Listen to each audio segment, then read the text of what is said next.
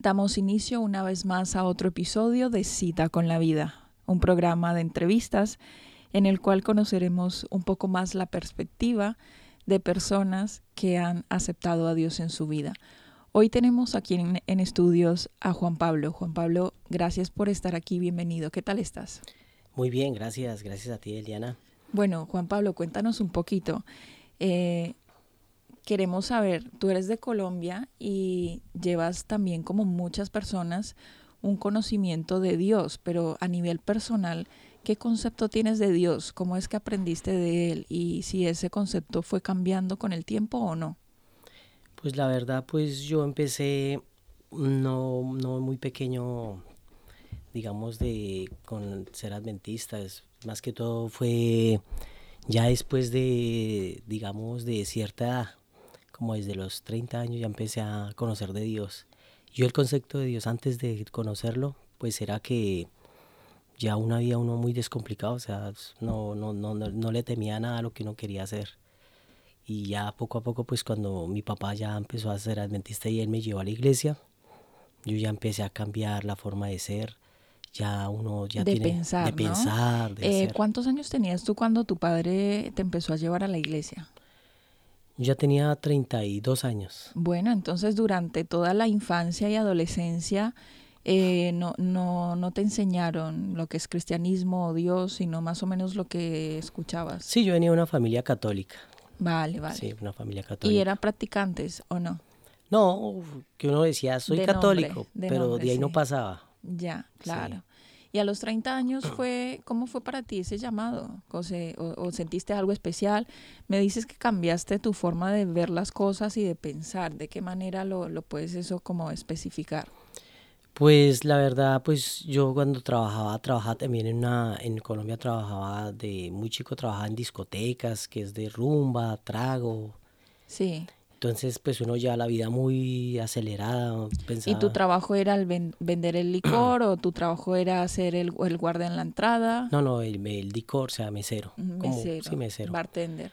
Pero igual uno ahí también tomaba, Sí. rumbeaba también, o sea, Sí, tenías una vida de acuerdo a lo que tu trabajo te, te decía. sí, sí, sí. Pero después ya mi papá era adventista, entonces él empezó, venga, vamos a la iglesia, pues yo pues ah, con pereza de que no, que yo quería hacer por allá. Claro que lo, lo- a los 30 años lo percibías como algo raro, diferente a lo que tú ya estás acostumbrado a los 30 años, ya tienes un concepto de la vida establecido, ya tienes tus pensamientos bien claros, o la mayoría, ¿no? La mayoría Sí, de las sí, sí. personas. Eh, ¿Cómo es que tú decides, bueno, voy a escuchar a mi padre y voy a acompañarle? Pues en un momento que pues yo me sentí, no sé si de pronto fue que mi Dios me hizo pensar, me, me- porque yo estaba, usted sabe que en la rumba uno no piensa nada sino solo en rumbear. Sí, bueno, tú le, a ir de fiesta. Sí, pero ya después de un momento ya empecé y dije, no, pues yo que estoy haciendo solo rumba y rumba y ya después no le sentí, la verdad no le sentí esa emoción de ir a, ya le tenía pereza hasta de ir allá a trabajar en las discotecas y todo, no sé. Sí, sentiste que ya no era tu ambiente. Exacto, sí. Sí. Entonces dije, pues vamos, ya que mi papá como él trabaja conmigo también y él iba los sábados y yo, ay, pero los sábados de no trabaja los sábados y cierra el taller y yo me quedaba a veces en el taller los sábados Tu padre tenía un taller de mecánica. de mecánica. Entonces él sí guardaba el sábado, pero yo como no, pues yo seguía trabajando. Sí. Entonces, pues yo pues me empecé, empecé a analizar y vi que pues me invitó una vez a la iglesia y, y la verdad sí me gustó, me impactó porque que empezaron a hablar que eh, para ayudar a los el prójimo, pues sencillo venía con esa mentalidad también. A mí me gusta ayudar mucho, igual yo soy también voluntario de ADRA. Entonces me gusta mucho compartir, ayudar. Sí, sí, lo que tú, dentro de tus posibilidades, ayudar a los demás. Eso. Entonces, pues a mí se me facilitó y empecé a escuchar de Dios y, y me empezó a gustar, me empezó a gustar y, y la verdad, pues sí, he cambiado muchas cosas. Aunque a mí no me gustaba mucho el trago ni nada, pero sí he cambiado esa mentalidad y, Sí. y me ha fascinado mucho todo lo Bueno, que es. adelantemos un poquito en tu, en tu vida. Después de ese encuentro que, que tu padre te, te dice, te aconseja y tú le escuchas y empiezas a cambiar de mentalidad, eh, ¿cómo es que tú ya tomas la decisión de, de vincularte eh, como tal a una iglesia y a partir de ahí qué se viene? Pues en Bogotá, cuando estaba en Bogotá, pues uno ya casi, yo estuve trabajando en, cuando trabajaba con él, yo iba seguido a la iglesia. Después de que me fui a Villavicencio, allá no podía guardar el sábado bien. Entonces me desaparté un tiempo de la iglesia. Sí, te mudaste a esta ciudad, te apartaste de esto y allí conoces a tu esposa. No, mi esposa sí la conocí en Bogotá. Ella la conocí ahí en Bogotá y nos fuimos los dos. Fueron los dos a Villavicencio. Sí pero igual yo le hablaba a ella y le mostraba videos de Dios, ella pues también, también le gustó muchas cosas, pero no que caminamos a la iglesia y sí, sí. no, todavía no. Y le empecé a hablar y ella pues a lo último pues cuando vinimos fue que ella empezó a conocer más de Dios, fue aquí cuando llegamos aquí al País Vasco. Pero ella sí se interesaba en muchos, muchos puntos que yo le explicaba de la Biblia y lo mismo yo, yo me empecé a interesar más aquí porque sí, en Villao no guardaba el sábado como era porque por el trabajo. Bueno, desde que tu padre te presenta a la iglesia a los 30 años, ¿cuánto tiempo pasó hasta que vinieron aquí al País Vasco? país, mm, como 10 años, más de 10 años. Más de 10 años. Bueno, llegas aquí y ¿por qué dices que Bilbao fue un punto de inflexión en el que tú dijiste, tengo que retomar mi relación con Dios? ¿Por qué fue así? Pues la verdad, la verdad, pues fue algo como si, mejor dicho, como si mi Dios me hubiera cogido a mí de la mano y venga aquí a la iglesia. O sea, sí, esta es tu oportunidad, este es, el momento. Sí, se prestaron muchas cosas y que uno tenía mucho tiempo, porque aquí en muchos, en muchos trabajos no trabajan los sábados, entonces ahí fue que se me, prestó, se me prestó más. Sí. Y yo dije, no, aquí es el momento para realmente... Tú llegas a Adra primero, llegas a la iglesia. a la iglesia. A la, buscas en Google. Sí, la busqué en Google y mi papá allí en Colombia me, me, fue informando también. Él también fue el primero que me la dijo, mire, en tal parte está la iglesia y yo miré y confirmé y dije, ah. Viniste un sábado y la encontraste cerrada. Sí. ¿Por qué? Porque es que allí en Colombia los sábados es más temprano que acá. Ya empieza uno a las 8 en punto el culto. ¿Y tú estabas aquí a las 8 en punto? Sí, yo pensé que también era igual que pensaba el culto a las 8. Bueno, ¿y quién te recibió? ¿Cuánto tiempo esperaste o te abrieron la puerta? No, pues tuve un ratico ahí golpeé y me recibió Dacal.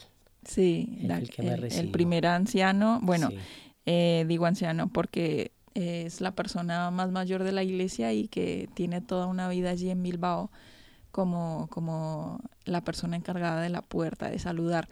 Bueno, eh, ¿qué, ¿qué, pasa después de, empezar a ir un sábado, otro sábado? Tu esposa también empieza a mostrar más interés, como familia se unen más, tienen un interés espiritual más colectivo. Eh, ¿Cuánto pasa de tiempo en que asistes allí hasta que tú tomas la, la decisión de que, bueno, dejas algunas cosas atrás que, eras, que eran para ti como una costumbre y que vuelves otra vez a lo que te había enseñado tu padre? Pues sí, nosotros, digamos, pasaron los sábados y, sí nos fuimos interesando cada día más y más mi mujer. Y gracias a ello ella también se bautizó. Se bautizó aquí en Bilbao. ¿Y cuánto tiempo lleva de bautizada tu esposa? casi seis meses. Seis meses. Bueno, han encontrado un, un, refugio, yo me imagino, también dentro de la iglesia. Eh, las iglesias eh, para muchas personas son un punto de relación, por eso te dices mi hermano, porque es un punto de, de, vínculo con personas que creen lo mismo que tú y van como hacia un objetivo y esto te permite eh, involucrarte en la sociedad de una manera diferente. No es lo mismo que tú, por ejemplo, traes tu niña eh, de 10, 11 años y la llevas a la iglesia y tiene un grupo de amiguitos allí, a que si tú vinieras solo, no conoces a nadie y con quién vas a relacionar a tu niña aparte de, de que del colegio, ¿no? Yo pienso que, que, eso ha sido algo positivo para mí, para ti, porque lo hace positivo para muchas personas. Seis meses asistiendo y ya bautizada en la iglesia. Pero quiero que nos cuentes cuál ha sido esa experiencia para ti que ha marcado eh, espiritualmente un antes y después, ese testimonio que para ti es impactante.